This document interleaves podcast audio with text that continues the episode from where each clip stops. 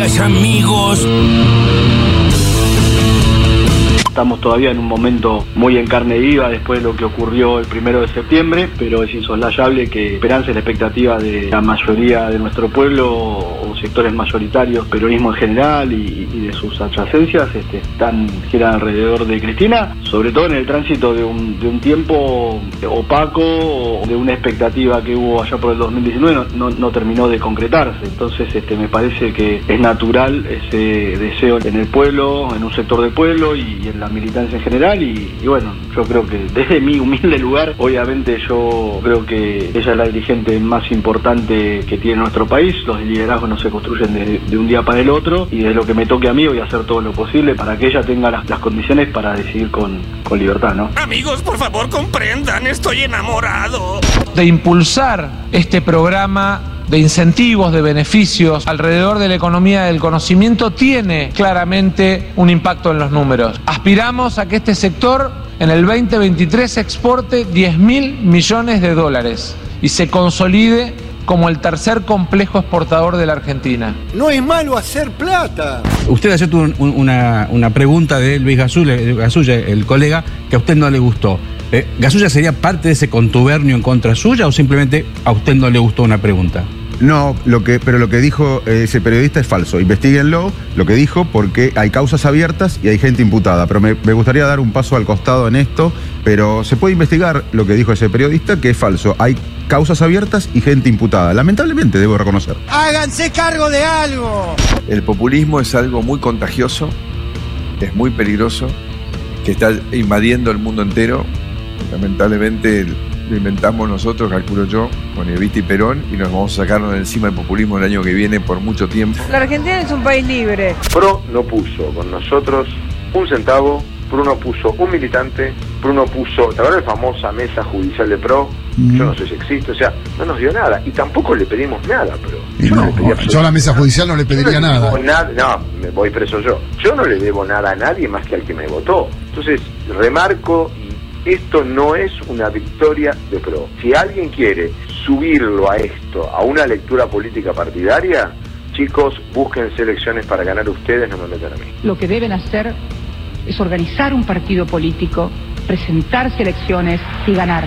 Daniel Angelici, una figura central de Juntos por el Cambio, a quien Macri le ha confiado históricamente las relaciones con la justicia. Angelici, como todos sabemos, se dedica al juego, tiene bingos. En la lista de argentinos italianos que aspiraban a pertenecer al Senado italiano y al Congreso italiano, iba postulado como primer candidato Eugenio o habría de que decir Eugenio, San Gregorio, también vinguero. Bueno, un argentino italiano descubrió que había una cantidad de boletas provenientes de la Argentina que tenían un problema de ortografía. En vez de decir deputati, como se dice en italiano, el plural de diputados, dice elecciones de la Cámara dei Diputati. Acá comete un error Angelici por no pagar un traductor, por ahorrar.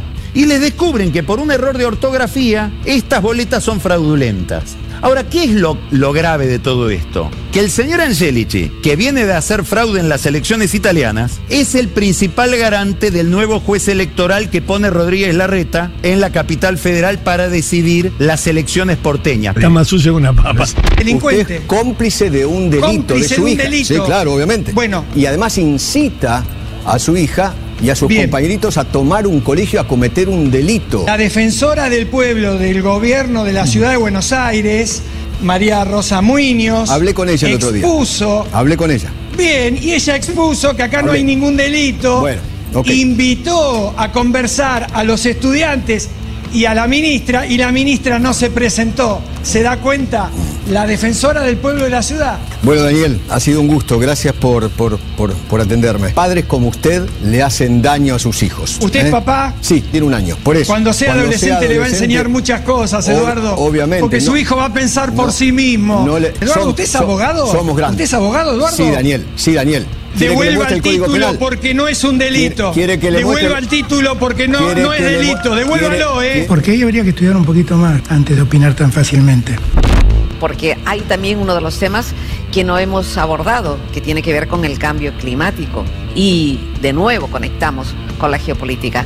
La guerra de Ucrania nos está haciendo retroceder o avanzar hacia las propuestas para solucionar eh, el desafío climático. Bueno, para tratar de recoger el guante, estando la moda, yo creo que tenemos que practicar eh, el, swinger que funciona muy bien. Te tendrían que hacer un monumento al pelotudo a vos. Tal cual como cierra Tangalanga el, el, día de hoy. El expresidente Macri en, en España, en un foro de no sé qué cosa, hizo ese chiste. Macri haciendo chiste en lugares. Sí, eh, que le preguntaban sobre la situación energética mundial. Aparte tampoco entendí la pertinencia del chiste de que en el contexto del cambio climático, la guerra que aumenta los precios, hagamos swinger.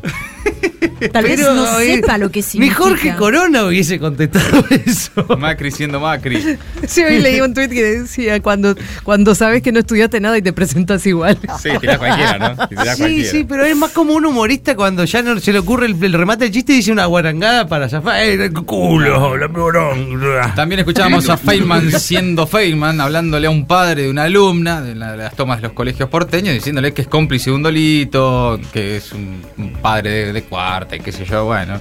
Eh, Feynman desde un estudio de televisión eh, diciendo que es mejor que el resto, básicamente. sí, sí, sí, sí, no, insistiendo con que era un delito penal, algo que está clarísimo que no lo es. la propia ciudad no lo denunció así. Exacto, y además eh, parece que Feynman también es abogado, y, entonces ahí el padre le dice, ¿usted es abogado? Bueno, eh, ¿qué abogado? Devuelva el título.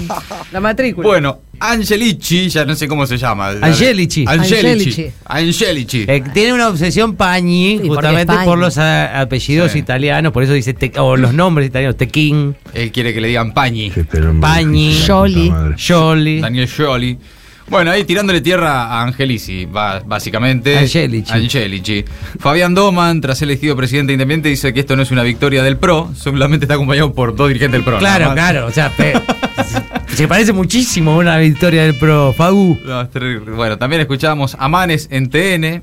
Medio como bancando lo que dijo, pero retrocediendo también un poquito al mismo tiempo. Eh, le dijo, investiguen porque algo hay, pero bueno, ya está, ya está. Ya fue, sí, sí, no, no, bueno, lo quieren apretarlo de todos lados. Usted, vos estás diciendo que Gasulla fue eh, parte de esa campaña que hay en contra es, tuyo. Es impresionante cómo lo corrieron, ¿no? Sergio Massa también lo escuchamos y el Cuervo Larroque esta mañana acá. Todo eso entre las voces del día, ahora las noticias en maldita suerte. Separaron de Manes. Tensión interna en Juntos por el Cambio. El PRO lo cruzó, lo cruzó a Manes y la UCR le soltó la mano. La Unión Cívica Radical reafirmó este martes la unidad de la coalición opositora con el PRO mediante un comunicado en el que llamó a trabajar cotidianamente para fortalecer Juntos por el Cambio luego de que el diputado de su fuerza, Facundo Manes, saliera el último lunes a denunciar el espionaje ilegal del expresidente Macri y lo tildara de hacer populismo institucional. Por otro lado, Macri dijo que la democracia argentina es la más fracasada del planeta. Sí, también fue en España, junto con lo del swinger, cuando señaló ahí que nuestro país necesita un cambio profundo porque viene de décadas de decadencia. Un nuevo dólar ha nacido. Sergio Massa anunció el dólar Tecno el nuevo régimen con el cual el gobierno espera 10 mil millones de dólares en exportaciones en el 2023. Se trata de un programa de estímulo a la industria del conocimiento que le otorga beneficios a las empresas del sector en la liquidación de los dólares que generen cuando se realizan inversiones para nuevos emprendimientos o por sobre el incremental de exportaciones. Los dólares soja y tecno alejan la posibilidad de una devaluación brusca. Massa dijo que, a diferencia de aquellos que creen que los problemas de la Argentina se arreglan mágicamente por una devaluación, el gobierno entiende que cambiar de un día para el otro el valor del tipo de cambio representa empujar a 20 puntos de argentinos a la pobreza. Un tiempo más. Se posterga un mes la quita de subsidios energéticos para los hogares que no pidieron asistencia estatal. La Secretaría de Energía dispuso que las personas que no se registraron, bueno, se los considerará como hogares de altos ingresos a partir de este mes. Pero para implementar la quita de esta manera, el gobierno debía emitir una resolución. Por eso ahora los aumentos recién se aplicarán en la boleta de octubre que llegará en noviembre.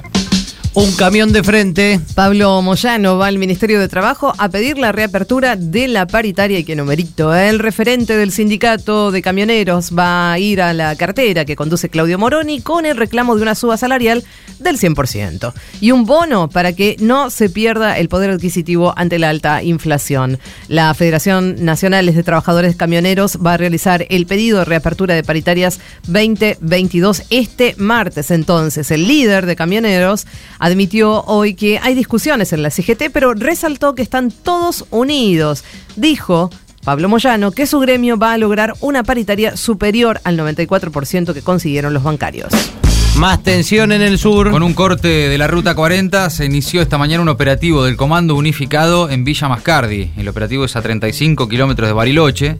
Se inició esta madrugada con el despliegue de unos 250 uniformados de fuerzas federales y provinciales y el corte de la ruta nacional 40. Al lugar además arribaron vehículos de comunicación, retenes móviles, carros hidrantes, camionetas y un camión antitumultos. El ministro de Seguridad Aníbal Fernández ordenó regularizar esa situación en esa zona de Río Negro donde la comunidad mapuche Lof Lafken Wimpul Mapu ocupó tierras privadas que reclaman como ancestrales. Hay unas seis mujeres detenidas. De esta forma fue puesta en marcha la unidad, cuya creación quedó oficializada este martes con su publicación en el boletín oficial, conformada por la Policía Federal, Gendarmería, Prefectura y la Policía de Seguridad Aeroportuaria. ¿Qué hicieron los que filmaban? La querella de Cristina pide poner el foco en la policía porteña por el atentado. A un mes exactamente del intento de magnicidio, hay dudas sobre el movimiento de la policía porteña en los días previos al ataque. Los abogados de Cristina piden investigar a la fuerza de la reta. La jueza cree que hubo otro intento para atentar contra Cristina Fernández de Kirchner, pero fue abortado. La información surge de los teléfonos de los detenidos. Los pibes no se callan. Con cinco escuelas porteñas aún tomadas por estudiantes, hoy un grupo de docentes paran y se suman a los reclamos. La Unión de Trabajadores de la Educación y ADEMIS convocaron a un cese de actividad para este día. Docentes de esos gremios marcharán desde las 16 junto con estudiantes desde el colegio Mariano Costa hasta la jefatura de gobierno. Ayer, organizaciones de derechos humanos respaldaron a los estudiantes porteños que participan de las tomas en colegios, se solidarizaron con ellos y sus familias por las amenazas y estrategias de criminalización, así llamaron a las ejercidas por el gobierno porteño. Ni una menos. Se registraron 211 femicidios y 7 transtravesticidios en los primeros nueve meses del año. Los datos surgen de un relevamiento de la organización La Casa del Encuentro. Entre los casos registrados, el 59% ocurrió en los hogares de las víctimas y el 54% fue cometido por parejas o exparejas. El 19% de las mujeres había denunciado a su agresor previamente. 241 hijas e hijos perdieron a sus madres. Buenos Aires, Santa Fe y Córdoba registraron la mayor cantidad de estos casos. En busca de la paz definitiva. Terminamos en, Colombia con un anuncio de mucha relevancia. El Ejército de Liberación Nacional y el gobierno de Gustavo Petro acordaron retomar el diálogo con las Naciones Unidas como principal garante. Ese anuncio oficial se hizo en realidad no desde Colombia, desde Bogotá, sino desde Caracas, en Venezuela, donde se trasladó una delegación de la guerrilla un par de días atrás desde Cuba. Está previsto que las conversaciones de paz empiecen la primera de noviembre. Maldita suerte.